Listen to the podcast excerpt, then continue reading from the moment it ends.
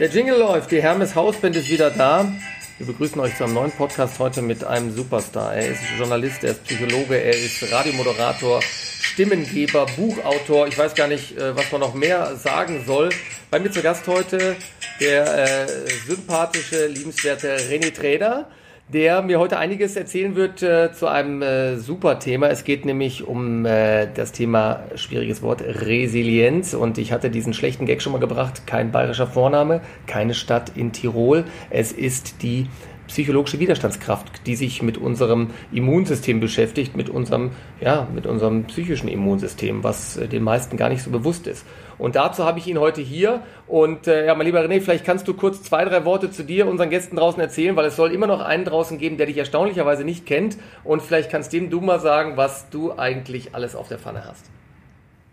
Vielen Dank, Christoph, für die Einladung hier in deinem Podcast und vielen Dank auch äh, für die Anmoderation. Du hast ja schon eine ganze Menge gesagt. Also mein Leben ist voll mit ganz vielen spannenden beruflichen Herausforderungen. Seit 20 Jahren mache ich Radio. Nach ungefähr zehn Jahren habe ich entschieden, äh, Psychologie zu studieren und äh, arbeite seitdem eben auch als Coach und als Trainer. Ich bin unterwegs in Unternehmen und gebe Workshops zum Thema Stressmanagement, zum Thema Resilienz und zum Thema Achtsamkeit oder eben auch zum kreativen Brainstorming. Brainstorming, also quasi auch noch ein Überbleibsel aus der Redaktionszeit, was total spannend ist, mit Menschen eben gemeinsam Ideen zu entwickeln. Ich mache Podcast-Formate, zum Beispiel den Seven Mind Podcast oder auch den DRK Podcast. Ich habe ein Buch geschrieben, äh, was soll ich noch? Ich mache so viele Sachen und das Schöne ist, ich lerne immer wieder was Neues dazu und ich kann vor allem immer tiefer in die Materie eintauchen und das ist so wahnsinnig spannend an meinem Job. Wir haben gerade kurz darüber gesprochen und du hast auch nochmal angesprochen, ein Buch geschrieben, das Leben so nein, ich so doch. Finde ich super, weil das ist jetzt gerade ein wichtiger Punkt bei uns in der Praxis auch. Die Patienten sind wirklich mitgenommen von dieser allgemeinen Situation. Sollten alle mal in dein Buch reinschauen oder ich glaube auch reinhören. Es ist ja auch vielleicht möglich, das als Audioformat äh, sich schon zuzuführen.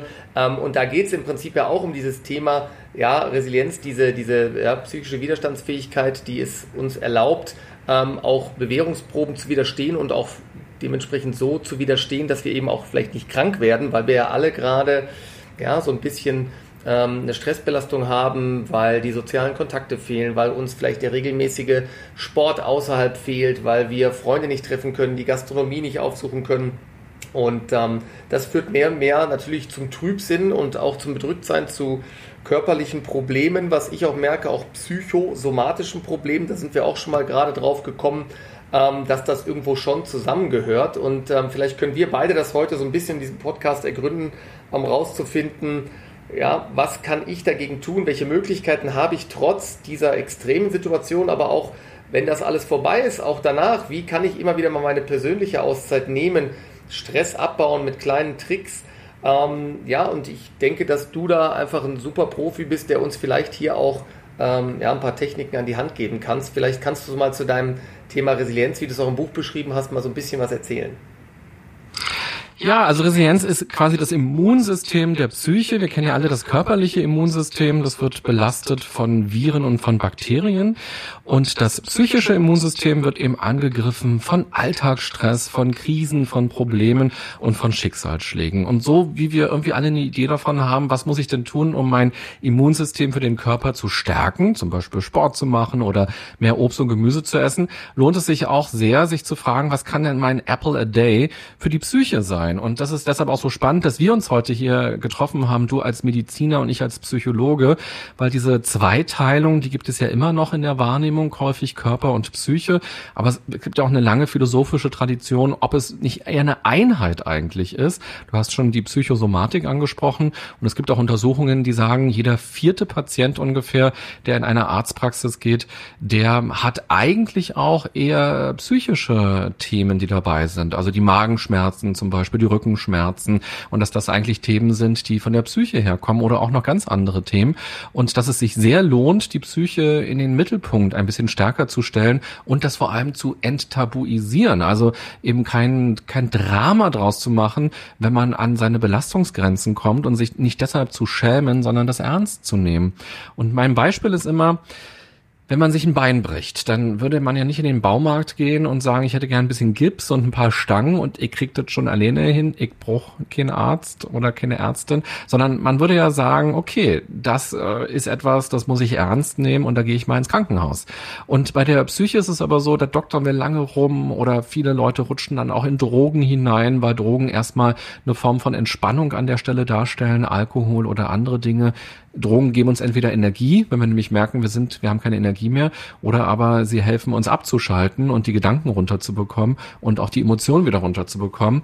Und ähm, das sind also gefährliche Kreisläufe und Resilienz bedeutet quasi, dass man eben widerstandsfähig ist und dass man die Widrigkeiten des Lebens bearbeiten kann, daran nicht zerbricht. Es können durchaus Narben übrig bleiben, ähm, aber man zerbricht eben nicht dran. Und das ist eben das Wichtige. Und ich würde mir wünschen, dass wir über Resilienz schon im Kindergarten, in der Schule sprechen sprechen, dass es nicht nur um binomische Formeln geht, sondern tatsächlich darum, was braucht, kann natürlich, ne? ja, genau, täglich. Äh, ich muss nachher auch gleich noch ein paar binomische Formeln mal mir angucken. Nein, also dass man tatsächlich ähm, ja Menschen mitgibt, was kannst du für dich selbst tun, was tut dir gut, wie erkennst du denn überhaupt, was dir gut tut? Woran erkennst du denn überhaupt, dass du gestresst bist? Oder wie gehen wir denn gut mit Frust um? Wie können wir Probleme lösen? Ähm, all das sind, glaube ich, ganz, ganz wichtige und spannende Themen, ähm, die wir auf dem Schirm haben können, um etwas für unsere psychische Gesundheit zu tun. Gibt es denn da ein Kurzrezept von dir? Jetzt komme ich zu dir und sage, ja, dann sag mir doch mal, du, das hört sich alles so schön an, aber was kann ich denn jetzt dann tun für meine psychische Gesundheit? Gerade jetzt aktuell in diesen, in diesen Zeiten. Also wir probieren das ja auch hier mit dem Stress- und Burnout-Coaching in der Praxis mit ähm, doch unterschiedlichen Patienten, weil du es gerade auch angesprochen hast, dass du sagst, dass jeder Vierte äh, das hat. Ich würde es sogar noch weiter runter reduzieren. Ich würde sogar fast ähm, auf fast jeden Dritten oder jeden Zweiten sogar äh, heutzutage äh, runterschrauben, diese Zahl. Das hängt für mich sehr zusammen. Ich glaube, das ist aber auch so ein Generationending. Ja? Also ich glaube, dass bestimmte Generationen, die älteren Generationen, das immer gern sauber getrennt haben. Und die rennen wahrscheinlich tatsächlich lieber in den Baumarkt und holen sich da den Gips und probieren es einfach mal, als zu akzeptieren, dass es immer auch meiner Meinung nach ein Zusammenspiel ist. Ja? Es ist nicht nur ein Problem, das ist ja multifaktoriell und natürlich spielt der Geist da auch eine große Rolle, aber die Akzeptanz in gewissen Generationen, die ist, glaube ich, nicht da. Die wollen die Pille, die das Problem löst, aber vielleicht nicht die Auseinandersetzung, die die Psyche eventuell noch erfordern würde. Und ähm, ich glaube, dass die junge Generation da jetzt inzwischen ein bisschen, ein bisschen offener ist. Also ich will jetzt da keinen Generationenkonflikt hervorrufen, aber ähm, die sind, glaube ich, offener für diese Dinge. Ähm, und auch für die Dinge, wie du es gerade schon gesagt hast, für Stress oder Stressbewältigungstechniken, das, das, das wird uns ja teilweise auch schon anerzogen in der Schulzeit, wie du auch schon sagtest, viele Dinge kommen da viel zu, äh, viel zu kurz oder werden gar nicht erwähnt. Ernährung ist ein Riesenthema, was in der Grundschule überhaupt keinen Platz hat oder wenig. Ähm, und äh, was du sagtest, auch gerade psychische Gesundheit oder auch Dinge, die uns schon so quasi in den Mund gelegt werden, ähm, anstatt die mal zu überdenken oder auch Strategien da schon frühzeitig zu entwickeln, das findet meiner Meinung nach überhaupt nicht statt. Und ähm, dann ist es soweit, dass ich zum René Träder muss, der mir jetzt dann erzählt, wie ich es vielleicht besser machen kann. Hast du denn da so eine Geschichte? Ich habe mir jetzt so einen Baustein bei dir rausgesucht aus deinem Buch, ähm, den Resilienzbaustein Nummer 6, den Optimismus. Ja, ich bin dann mal ich, hin und weg äh, von meinem Leben. Ähm, wie kann ich mir, wie stelle ich mir diesen Baustein vor? Oder wie kann ich denn Optimismus jetzt in dieser Phase überhaupt kreieren? Oder was, was habe ich für, für, für Möglichkeiten, mich da rauszuholen aus dieser Situation? Ja, du kannst den Optimismus genauso tra äh, trainieren und etablieren, wie du das negative Denken etablieren und äh, machen kannst, nämlich durch regelmäßiges Üben, nämlich also das Negative durch Lästern und durch Abkotzen und sich fokussieren auf das, was gerade nicht gut ist und jammern und hohe Erwartungen haben, dann können wir wunderbar sehr pessimistisch werden und das Umgekehrte ist eben das optimistische Denken. Also ich würde vielleicht nochmal eine Frage ähm, rausziehen, die du ja. davor gerade gestellt hast, nämlich gibt es so einen kurzes Rezept oder ein Geheimrezept oder quasi ähm, sowas. Das ist ja eine Frage, die sehr oft gestellt wird, wenn man über sowas anfängt zu reden. Und da du ja Mediziner bist, müsste man dann fairerweise eben zurückfragen, gibt es denn das eine kurze Rezept äh, für ein glückliches, also für ein gesundes, langes Leben ohne Krankheit? Und das gibt's natürlich genauso wenig. Ähm, es gibt auch bei euch ja in der Medizin natürlich so einige Bausteine, die man sich angucken kann. Bewegung, Ernährung zum Beispiel, Schlafen ist ganz wichtig. Ähm, solche solche Dinge, aber wir haben auch genetische Aspekte ähm, dabei, mit welchen Genen man auf die Welt kommt. Das gilt auch für die Resilienz. Also es gibt drei Quellen von Resilienz. Das eine ist tatsächlich die genetische Disposition, würde man ja sagen, also wie wir auf die Welt kommen. Und bei, bei der Psyche ist es sozusagen eben schon, wie schnell springt meine Amygdala an, die für die Angst im Gehirn zuständig ist. Und Menschen, bei denen zum Beispiel sehr schnell die Angst aktiv wird, ähm, die müssen ein bisschen mehr für ihre Resilienz tun, weil sie natürlich dann nicht ganz so mutig handeln. Ähm, und so gibt es eben diese ganze hormonelle Verschaltung in uns. Da können wir nicht so wahnsinnig viel machen. Das ist so die eine Quelle für Resilienz, wo man sagen kann, aha, Menschen unterscheiden sich vielleicht auch schon mal genetisch. Das andere sind frühkindliche Erfahrungen. Also wenn wir zum Beispiel Traumata erlebt haben, Vernachlässigung, Gewalterfahrung in der Familie, ähm, sexuelle Übergriffe vielleicht oder auch vielleicht den frühen Tod der Eltern, die Scheidung, die vielleicht dramatisch war, ähm, das kann uns eben auch alles schwächen und umgekehrt natürlich auch, wenn wir in einer Familie aufwachsen, ähm, wo eben auch resiliente Eltern sind und wo man sieht, Probleme werden gelöst und wo es ein gutes, wertschätzendes Miteinander und eine gute Kommunikation gibt und die Erfahrung von Liebe zum Beispiel auch, also von Bindung gemacht werden kann, dann stärkt uns das eben fürs Leben. Aber auch da stellen wir als Erwachsener fest, ja, kann ich jetzt ohne mehr dran ändern, aus welcher Familie ich komme, das ist so. Und dann haben wir eben noch die dritte Quelle und das ist Lernen. Also, dass wir tatsächlich etwas ganz Bewusstes tun. Und auch hier kann man wieder die Brücke schlagen zur Medizin. Wenn man in einer Familie aufgewachsen ist, wo es jeden Tag Fast Food gibt, dann hat man quasi gelernt, wenn ich Hunger habe, äh, fahre ich zu McDonalds oder bestelle mir eine Pizza. Und ähm, das ist sozusagen der, der Essensmechanismus, den man immer noch mit hat. Und dann muss man eben als Erwachsener umlernen und sagen, was kann ich denn noch machen, wenn ich Hunger habe? Und jetzt sind wir bei der Psyche, da ist es ganz genauso. Also, was kann ich denn tun, wenn ich Konflikte habe? Was kann ich tun, wenn ich Probleme habe? Was kann ich tun, wenn ich zum Beispiel gemobbt werde? Oder wenn vielleicht auch, wenn ich eine Krankheit habe und ich kriege plötzlich eine schlimme Diagnose, ähm, die bedeutet, ich bin vielleicht äh, ähm, eingeschnitten in meinen Tätigkeiten, die ich tun kann, vielleicht auch mit einer Behinderung verknüpft, vielleicht auch mit einem frühen Tod verknüpft. Wie ist es, wenn der Lebenspartner oder die Kinder oder so erkrankt sind, wenn man also mit Schicksalsschlägen konfrontiert ist, mit einem Unfall und so weiter.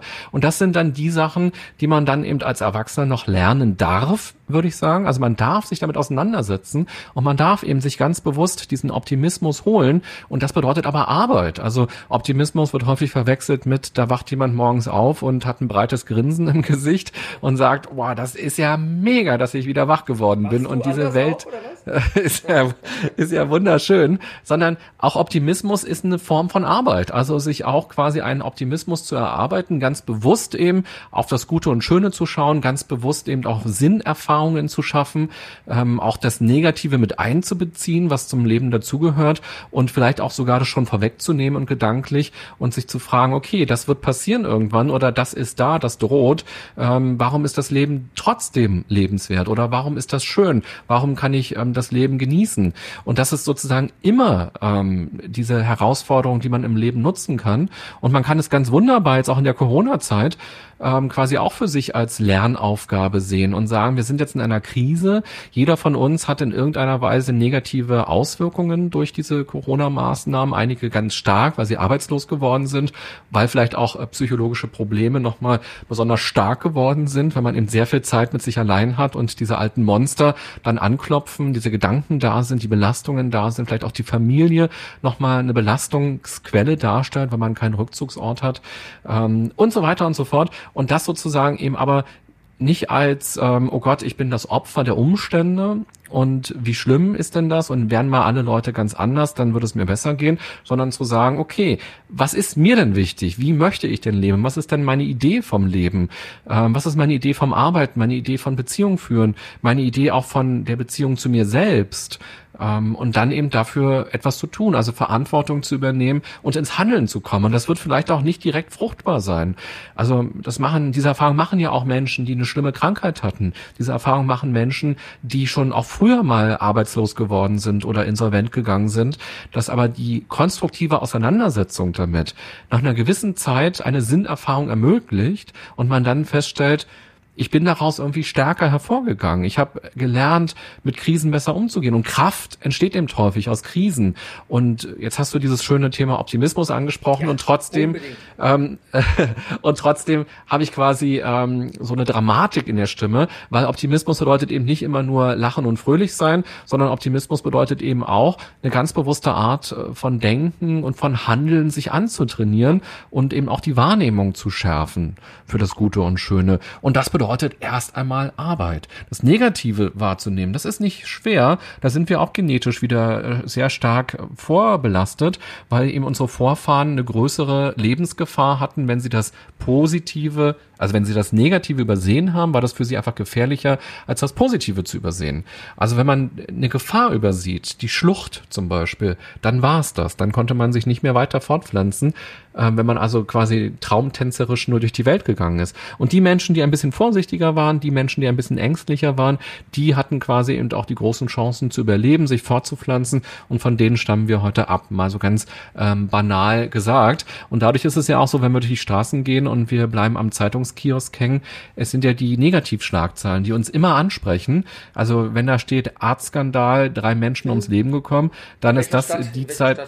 Ja. Bitte, dass es in Berlin gewesen ist und nicht hier bei uns in München. Genau, das sind dann die ersten Gedanken auch direkt. Negativ, und, ja, also und das Positive ähm, vergessen wir schnell. Also das bedeutet eben einfach Arbeit und ähm, sozusagen das Positive aber mit einzuarbeiten. Das ist die Herausforderung eben bei der Resilienz und sich vielleicht auch zu fragen, was ist denn das Gute im Schlechten? Also es geht nicht darum, das Schlechte zu verneinen oder das zu verdrängen oder nicht zu sehen, sondern eher sich zu fragen, okay, da gibt's etwas, das ist schlecht, zum Beispiel gefeuert worden zu sein. Und was ist aber sozusagen eben darin jetzt für mich auch die Chance? Und es mag für Leute, die ganz betroffen davon gerade sind, erstmal zynisch klingen und dann sagen die, naja, der hat ja noch seine Arbeit, was redet der denn? Ähm, aber trotzdem mal diesen Weg gehen und diese Frage sich mal zu stellen und mal zu gucken, was dann für Antworten kommen und dann vielleicht zu sagen, hm, okay, eigentlich, ich war eh nicht ganz so glücklich mit dem Job, ich fand meinen Chef irgendwie doof, ich fand die Bezahlung schlecht, ich wollte eigentlich schon ganz lange mal kündigen, aber ich habe mir einfach nicht getraut, weil ich habe auch so einen tollen Parkplatz vor dem Büro und den aufzugeben und der Arbeitsweg ist so kurz. Und eigentlich träume ich doch schon so lange mal da und da zu arbeiten. Ähm, Vielleicht gibt es diese Gedanken, vielleicht brauchen diese Gedanken aber auch ein bisschen Zeit, vielleicht müssen die auch erstmal wachsen. Das ist sozusagen das, was ich unter Optimismus verstehe. Also du meinst jetzt im Prinzip auch aus dieser negativen Situation oder aus diesen negativen ähm, Dingen, die einem passieren, einfach mal gucken, kann man es nicht umkehren? Muss man es jetzt wirklich negativ sehen und sagen, immer ich und diese, ja, quasi, warum trifft es immer nur mich und ich bin der arme Kerl, sondern sagen, nein, hey, stell dich der Sache, nimm es an. Das ist ja auch was, was wir lernen auch hier in der Ausbildung und sagen, okay, und was, wie kann ich es umkehren? Das ist, glaube ich, das, was du auch gerade so ein bisschen angedeutet hast, aus dieser Situation vielleicht ähm, es ja, so umzutransformieren, dass man daraus wieder was Positives ziehen kann sagen kann, hey, jetzt stelle ich mich neu auf, äh, beruflich, ähm, privat, was wir jetzt nicht zwingend immer hoffen, aber auch das kann immer sein. Viele Dinge kommen ja privat jetzt auch ans Licht oder ich weiß nicht, inwieweit du jetzt in deinen Coachings auch damit zu tun hast, dass jetzt natürlich aufgrund dieser Nähe, in der wir uns befinden jetzt oder dieser extreme Nähe, dass da auch vielleicht viele Dinge ans Licht kommen, die während der Arbeitszeit oder in diesem geregelten Alltag gar nicht so zur Sprache kommen und ähm, da ist es dann, glaube ich, schon auch wichtig, ähm, dass, dass man sich trotzdem sein lässt, auch jeder so seinen, seinen eigenen Weg im, in Anführungsstrichen geht. Aber gibt es denn da von dir auch eine, eine konkrete Taktik oder Technik? Weil du sagtest natürlich auch, und da hast du vollkommen recht, wir können jetzt nicht morgen aufstehen und sagen, ich wache mit diesem breiten Grinsen auf und alles ist super, sondern das ist ein Prozess und der braucht natürlich eine Zeit, genau wie es Jahre, Jahrzehnte gebraucht hat, uns in diese Strukturen reinzubringen, in denen wir nun mal sind. Und wenn wir die aufbrechen wollen, bedarf das natürlich einer gewissen Form der Strategie. Aber jetzt gerade aktuell noch zu Hause, sagst du da oder gibt es da was, sagst okay, diese Viertelstunde, diese 20 Minuten des Tages, die gehören mir und da mache ich jetzt den die Trader-Technik, ja, die lizenzierte, ja, ich setze mich hin, ich mache diese quasi auch diesen Gedankenstopp, was es ja auch gibt. Wir sind ja gerne mal dazu geneigt, einen negativen Gedanken zu haben und durch eine Aktion, durch ein Kneifen oder durch einen Stein in der Hosentasche oder was auch immer zu sagen, so, stopp, diesen negativen Gedanken weg und wir transformieren den um und machen daraus was Positives. Was, das sagt der Pot. Was sagt der Trader? Das Schöne ist, es braucht gar keine Trädertechnik. Also ich muss gar nichts eigenes entwickeln, sondern Menschen waren schon immer mit Negativem konfrontiert. Und vielleicht auch sogar die Menschen vor 2000 Jahren viel stärker als wir heute, weil die krasse Hungersnöte hatten, weil da Kriege ganz doll gewütet haben, weil Krankheiten äh, völlig diffus waren und man kaum Möglichkeit hatten, was zu tun ähm, und so weiter. Das heißt, Menschen haben sich schon immer gefragt, was ist ein gutes Leben? Wie kann ich mit Krisen umgehen? Und die Menschen, von denen wir das wissen, das sind die Philosophen und die haben da verschiedenste Ideen entwickelt. Oder es gibt die Buddhisten ähm, und so weiter. Da gibt es ja verschiedenste Strömungen. Und ich glaube, wir alle dürfen da mal einfach gucken, was da schon die ganzen Menschen seit zwei, drei, viertausend Jahren schon mal entwickelt haben und davon mal ein bisschen was ausprobieren und mal gucken, ob das zu mir passt. Und du hast das schöne Beispiel gebracht, äh, Beziehung, dass in der Beziehung vielleicht eine Krise entsteht durch die äh, Corona-Situation, weil man keinen Rückzug Rückzugsort mehr hat, weil man sehr viel aufeinander hängt, weil wenn vielleicht noch Kinder da sind, auch plötzlich eine neue Aufteilung der Aufgaben notwendig ist und da vielleicht auch Streit entsteht. Ähm, und das Interessante ist ja, nicht Corona sorgt für die Beziehungskrise. Das wäre eben zu leicht zu sagen, Mann, Frau Merkel, wenn Sie jetzt endlich mal aufhören mit dem Lockdown, dann haben wir auch wieder eine glückliche Ehe, sondern das ähm, simpel, ja. Es ist ja die Kommunikation miteinander oder die Probleme, die man nicht angesprochen hat oder dass man sich vielleicht nicht getraut hat, Bedürfnisse rechtzeitig auszudrücken, dass man immer gehofft hat, na, der Partner muss doch wissen, was ich glaube oder warum verhält er sich denn so und jetzt knallt es halt. Und äh, die Chance ist sozusagen, hier auch nochmal eine andere Ebene in der Beziehung äh, hinzubekommen und vielleicht endlich mal anzufangen, über Bedürfnisse zu sprechen, auch nochmal zu gucken und zu sagen, das sind die Grenzen, ich brauche, das sind meine Bedürfnisse, das brauche ich, das kann ich dir geben, damit es uns gut geht. Oder vielleicht auch zu sagen, eigentlich denke ich schon seit fünf Jahren drüber nach, dass es nicht so richtig passt. Und dann müssen wir vielleicht auch jetzt getrennte Wege gehen, dann ist es vielleicht auch besser. Ähm, aber eben, du hast gesagt, diese Umkehrung ich würde sozusagen die Leute auch immer ernsthaft aufklären wollen und nicht sagen wollen, es geht alles immer gut, ähm, sondern manche Dinge gehen einfach auch nicht gut. Und das ist eben auch häufig die Qualität von Schicksalsschlägen. Probleme kann man lösen, Krisen können häufig auch gelöst werden, brauchen halt ein bisschen länger. Aber Schicksalsschläge verändern häufig unser ganzes Leben radikal. Und Corona ist ja eigentlich auch ein Schicksalsschlag für die ganze Welt, denn es hat sich von heute auf morgen ohne Vorwarnung alles sozusagen verändert, ohne dass man eine ganz klare Lösung dafür haben kann. Und so ist es eben auch bei Krankheiten, wo es keine Medikamente gibt oder Krankheiten, die ihm tödlich äh, sein werden. Das Leben ist ja auch tödlich irgendwann am Ende. Äh, da muss man sich auch mit auseinandersetzen oder auch eine Behinderung durch einen Unfall oder auch wenn jetzt jemand stirbt. Da geht es gar nicht darum zu sagen, ich kann das umkehren und ähm, alles wird gut, sondern eher dieses Ereignis zu akzeptieren, in sein Leben zu integrieren und ähm, ja, der die Lücke zum Beispiel, wenn jetzt der Partner stirbt, das ist natürlich ein Verlust und es ist traurig und ähm, das darf auch traurig sein. Das wäre komisch, wenn es nicht traurig traurig ist. Und dann ist eben die Frage, wie kann ich denn trotz allem weiterleben und trotz allem auch ein gutes Leben haben? Und dann geht es eben darum, eine Sinnhaftigkeit zu entwickeln und vielleicht auch diesen Partner in einer gewissen sinnhaften Form im Leben zu integrieren, durch Rituale, durch Erinnerungen, äh, durch Fotoalben, durch was auch immer, oder eben die Oma, die stirbt, die Eltern, die sterben, oder vielleicht auch das Kind, das gestorben ist. Ähm, die Frage ist sozusagen immer, wie kann ich trotz allem oder mit allem weiterleben? Und das ist auch die Frage bei einer Behinderung. Ich habe ähm, einen Bekannten von mir und den habe ich auch mal interviewt in einer Podcast-Folge und der sagt zum Beispiel, er findet es furchtbar, wenn Leute zu ihm sagen, wie kannst du denn trotz deiner Behinderung ein gutes Leben haben? Und er sagt, nein, ich habe nicht trotz meiner Behinderung ein gutes Leben, ich habe mit meiner Behinderung ein gutes Leben. Und ich bin nicht im Rollstuhl gefesselt, das ist mir auch ganz wichtig. Also einfach, wie fängt man an darüber zu sprechen? Wie fängt man an darüber zu denken? Und das bedeutet halt einfach eben Resilienz an der Stelle. Und du merkst, merkst schon, das ist halt eben nicht dieses ich schluck mal eine Pille oder das kurze Rezept, so diese eine Methode, sondern das ist eine Abenteuerreise und diese Abenteuerreise, die geht halt bis man stirbt. Ähm, so lange darf man sich mit dem Thema Resilienz auseinandersetzen, wenn man das möchte. Man kann natürlich auch sagen, ich finde alles furchtbar und alles schlimm und alle Menschen sind Idioten und ähm, alles wird teurer und die Bestattung sowieso. Das ist natürlich auch eine Haltung dem Leben gegenüber, aber man kann eben auch gucken, kann ich es auch anders sehen? Kann ich es auch anders machen? Was tut mir denn eigentlich gut?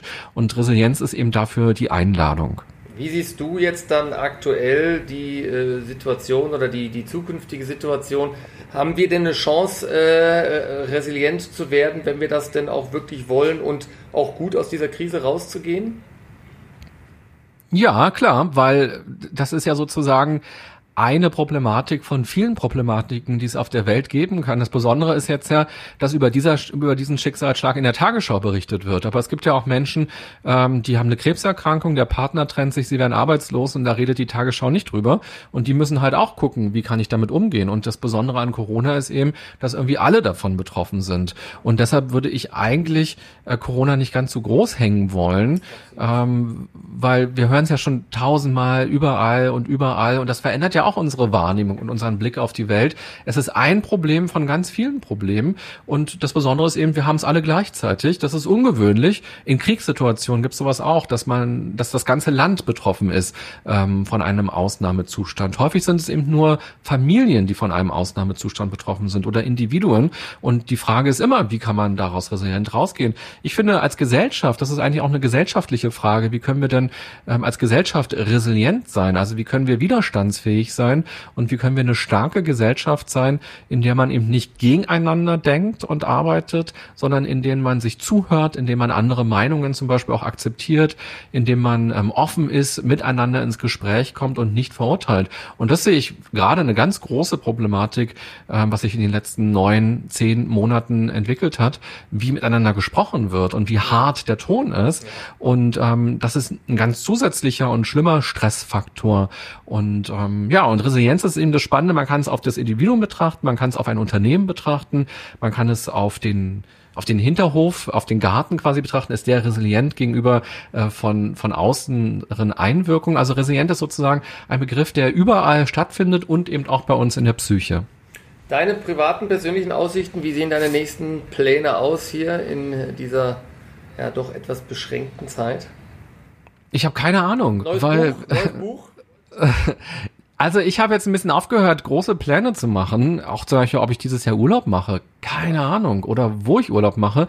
Für mich macht es gerade gar keinen Sinn, mir irgendwelche Ideen zu machen, weil alle meine Urlaubsideen am letzten Jahr äh, mussten dann gestrichen werden und sind dann ganz anders gewesen, weil man nicht mehr fliegen konnte oder weil da plötzlich ähm, die Städte abgesperrt worden sind. Und das ist sozusagen eben auch die Botschaft, gerade wenn das Leben nicht planbar ist, geht es noch wichtiger darum, im Hier und Jetzt zu sein. Und noch wichtiger darum, eben eine Form der Achtsamkeit zu leben und eben nicht zu sagen, wenn die Pandemie mal als beendet erklärt wird oder wenn die Merkel den äh, Lockdown aufhebt, dann beginnt mein Leben wieder, dann kann ich wieder leben und dann ist alles gut, sondern die Frage ist, nein, heute ist auch mein Lebenstag, der gehört auch zu meiner Biografie dazu und der soll verdammt nochmal auch gut sein in irgendeiner Weise.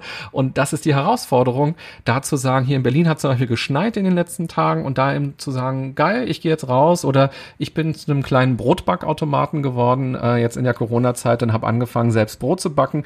Äh, das haut jetzt niemanden mehr um, weil ganz viele diese Erfahrungen gemacht haben. Aber das hat mich, das macht mich jedes Mal glücklich noch.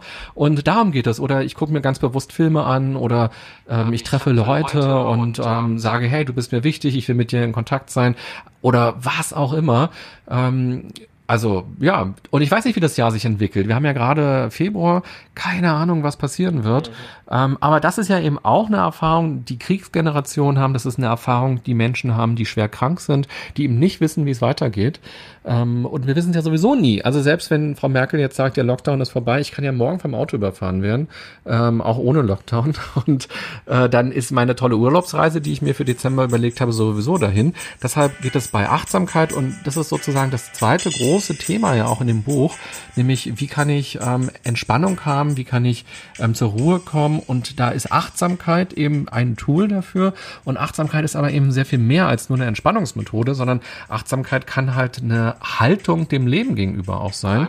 Und das bedeutet eben stärker im Hier und Jetzt zu sein und sich eben nicht so doll triggern zu lassen von der Vergangenheit oder von der Zukunft, sondern immer wieder das zu üben, zurückzukommen und zu sagen, okay, worum geht's denn jetzt gerade? Was ist denn jetzt wichtig oder was kann ich denn jetzt gestalten? Mhm. Ja, wie du schon hörst, im Hintergrund kommt die Hermes Hausband, die immer mein Jingle ist, wenn es allmählich zu Ende geht, auch wenn ich noch ewig über dieses Thema weiterreden könnte, weil ich es so mega wichtig finde und es leider in der Gesellschaft bei uns viel zu kurz kommt. Ich danke dir, lieber René Trainer, für deinen für diesen super Ausflug in unser Immunsystem der anderen Art, aber der wichtigen Art, meiner Meinung nach mindestens 50 Prozent genauso wichtig wie unser körperliches Immunsystem. Und ich wünsche dir, dass du weiterhin auch gesund bleibst, weiter dein Immunsystem stärkst, resilienter wirst und uns noch mit vielen ähm, ja, netten Podcasts und vielleicht auch noch einem weiteren Buch, Buch beglückst.